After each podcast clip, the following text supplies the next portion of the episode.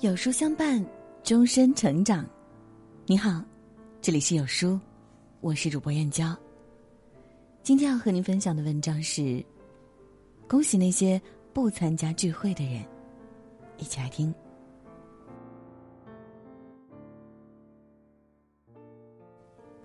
前段时间，项目部的一个小伙子跟我抱怨说，公司饭局太多了，自己实在吃不消，每次去了都喝得烂醉如泥，身体扛不住。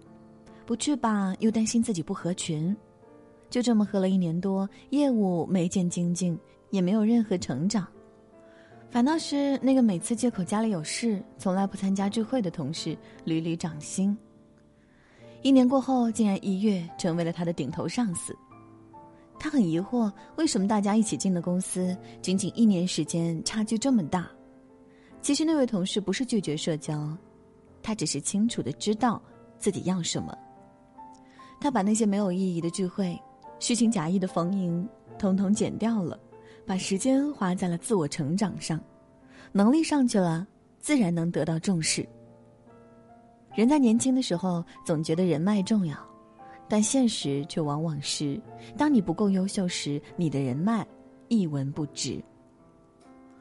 李嘉诚就曾这样告诫年轻人。在你还没有足够强大、足够优秀时，先别花太多宝贵的时间去社交、参加各种各样的聚会，应该多花时间看书，提高专业技能，多见你的客户，放弃那些无用社交，提升自己，你的世界才能更大。只有内心虚弱的人，才需要用表面合群来掩饰恐慌。真正优秀的人，从不害怕不合群。《王牌对王牌》节目有一期，请来了零六届超女冠军尚雯婕做嘉宾。为了给她惊喜，节目组将零六年的快乐女声其他几位成员也请到了现场。一曲当年的主题曲结束，尚雯婕动情落泪，并感慨道：“我们多少年没见了。”不料唐笑却一句话戳穿：“其实我们有聚会，但是都没有你。”许飞更是直言：“我微博私信你，你从来没回复过。质问他，大家一起走过的时光是很珍贵的回忆，你为什么要把我们弄丢了？”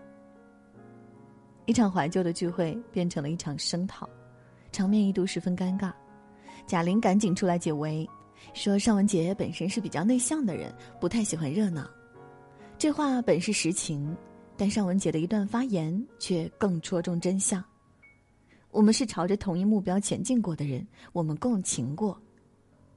两个“过”字，道尽了事情的原委，也说清了人生的本质。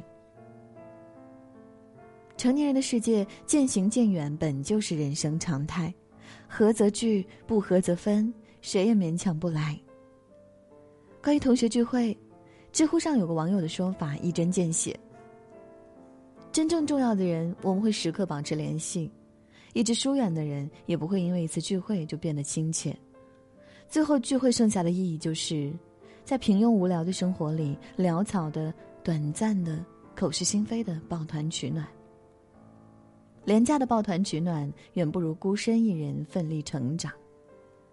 缺席聚会的这些年，尚雯婕做了老板，开了工作室，签了自己的艺人，事业蒸蒸日上。十多年时间过去。他与当年的那群人早有云泥之别，圈子不同的最终结果就是各自为营。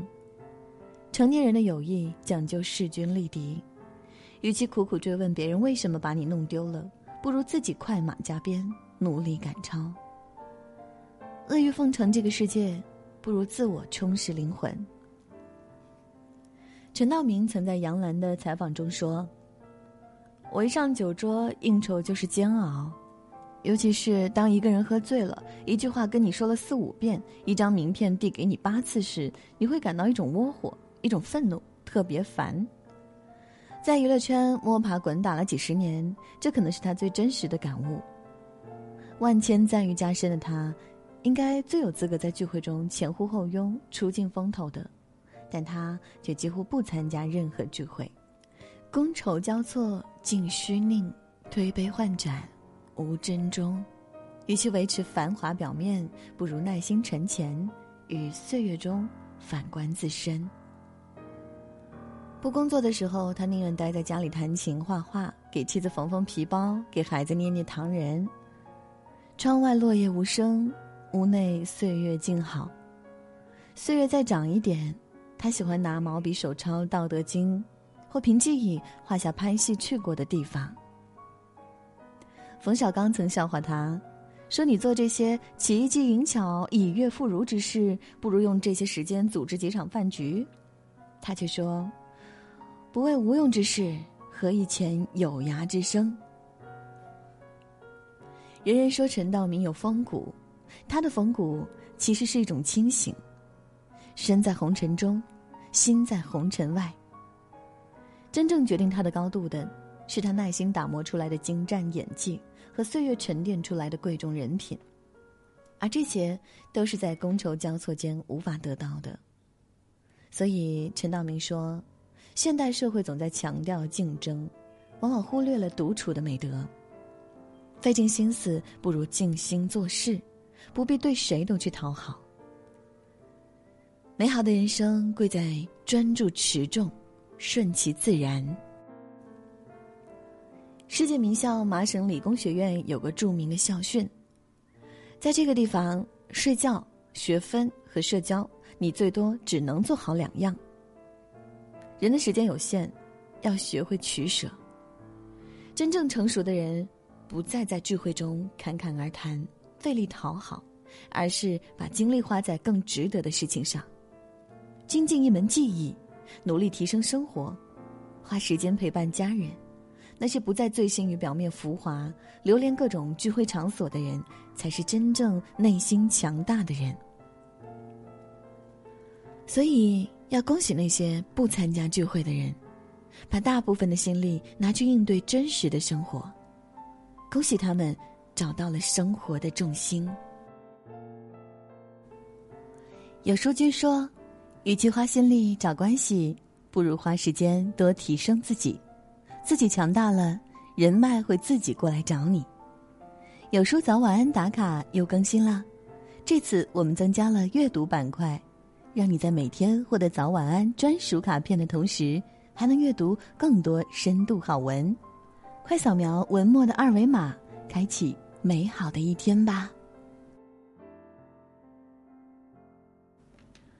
在这个碎片化的时代，你有多久没有读完一本书了？长按扫描文末二维码，在有书公众号菜单免费领取五十二本好书，每天有主播读给你听。我是主播燕娇，在美丽的金华为你送去问候。明天同一时间，不见不散。